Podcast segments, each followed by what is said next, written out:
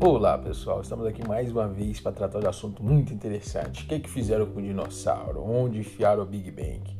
Esse estudo vai tratar de Gênesis de 1 até o versículo, o capítulo 50. Se você está interessado, cola com nós e vem saber conosco para onde foi parar o Tiranossauro Rex. Deus abençoe.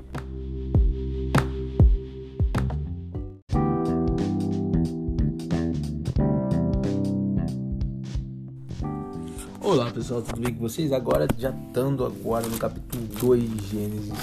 E você que está lendo Gênesis com a gente provavelmente percebeu algo que eu percebi logo no início.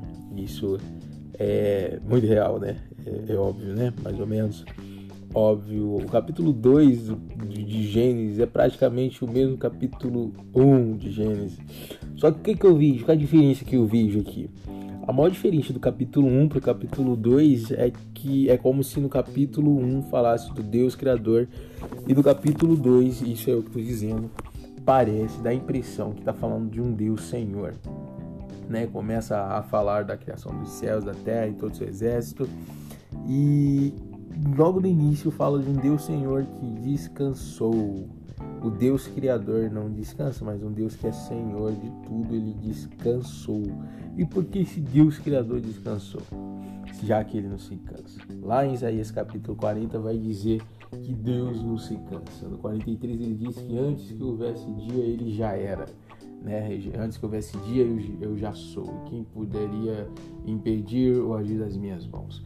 E no 40 ele diz que ele não se cansa. Mas aqui no capítulo 2 de Gênesis, no versículo 2, está vendo Deus, e diz assim: havendo Deus terminado no sétimo dia sua obra que fizera, descansou nesse dia de toda a sua obra que tinha feito.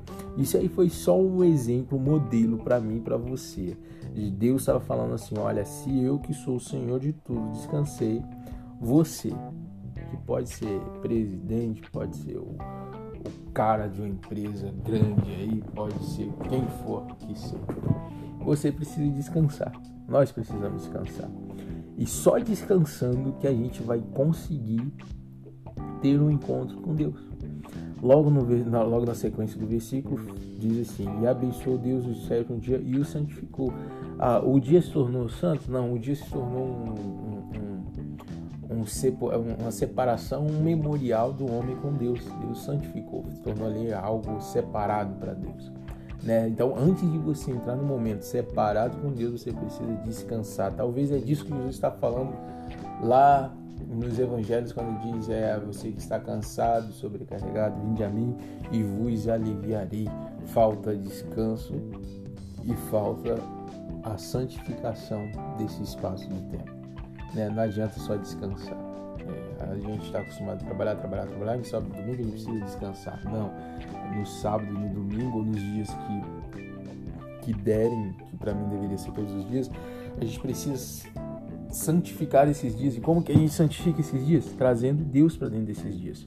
Primeiro ele descansa, depois ele santifica. Primeiro nós descansamos e depois nós santificamos, trazemos Deus para dentro desses dias em que o nosso corpo está descansado. Deus não precisa de descanso, isso é uma certeza, porque ele não se cansa. Isso no versículo 3. E no versículo 7 vai dizer que Deus formou o homem do pó da terra, ele soprou nas suas narinas o fôlego da vida.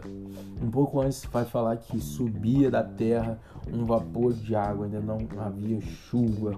E ah, um pouco antes também, eu pulei aqui, mas no versículo 5 não havia ainda nenhuma planta no campo, na terra, pois ainda nenhuma erva do campo havia brotado, porque o Senhor Deus não fizera chover sobre a terra, também não havia homem para lavrar o solo. Deus não tinha criado o homem ainda. No versículo 7 que ele vai criar o homem, mas ele já tinha criado a palavra lavrar, que implica em ser trabalho. Então Deus já tinha criado o trabalho ali. O homem que não tinha sido criado mas antes do homem ser criado existia a possibilidade de ele trabalhar. No versículo, no versículo 5 diz isso. Deus não fizera chover sobre a terra e também não havia homem para lavrar o solo. Mas aí você me pergunta, mas o trabalho não é um fruto do, do, das consequências do pecado de Adão? Não, alguém precisava cuidar do jardim. Mais para frente Em Gênesis 2, ainda Deus chamou o homem para cuidar do jardim. Deus chamou o homem para tomar conta e dar nome aos animais, a todos os animais do jardim. E o homem, no versículo 20, deu nome a todos os animais do jardim e cuidava do jardim. O homem cuidava do jardim. O fruto do pecado do homem não é o cultivar a terra, o fruto do pecado do homem é o cansaço e a dor e a, e a fadiga desse trabalho. Antes do pecado isso não existia. Né? Então, cultivar, trabalhar não é que não é fruto do pecado, não, meu amigo. Você está achando que ah, eu vou ter que trabalhar porque Adão pecou. Não, você tem que trabalhar porque é projeto de Deus na nossa vida o trabalho. Né? Agora, o cansaço por esse trabalho nunca foi é a ideia de Deus. Deus não nos fez para assim, se encher do nosso trabalho, que ele pedir demissão. Uh, o versículo 21. Então o Senhor Deus fez cair um pesado sono sobre o homem e este adormeceu. Tomou uma das suas costelas e fechou o lugar com carne. É, e a costela do Senhor e, da, e, e, do Senhor não. E a costela que o Senhor Deus tomara ao homem formou e transformou numa mulher e a trouxe e disse ao homem essa é final osso de seus ossos carne da sua carne. Chama-se varoa porquanto o varão foi tomada eita varoa! Então Deus estava falando aqui que a varoa era parte do homem. A mulher é parte do homem. No versículo anterior no versículo 20, Deus fala que Adão estava dando nome a todos os animais, só que no finalzinho que ele, Deus não tinha achado ainda a auxiliadora que fosse idônea.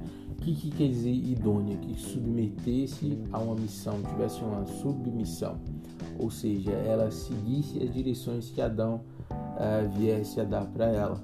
Não tinha essa pessoa ainda, essa pessoa não tinha sido criada. Então Deus teve que tirar da costela de Adão essa auxiliadora idônea, uma auxiliadora submissa, uma auxiliadora que ajudaria Adão na missão que Deus tinha dado para ele. Qual que era essa missão?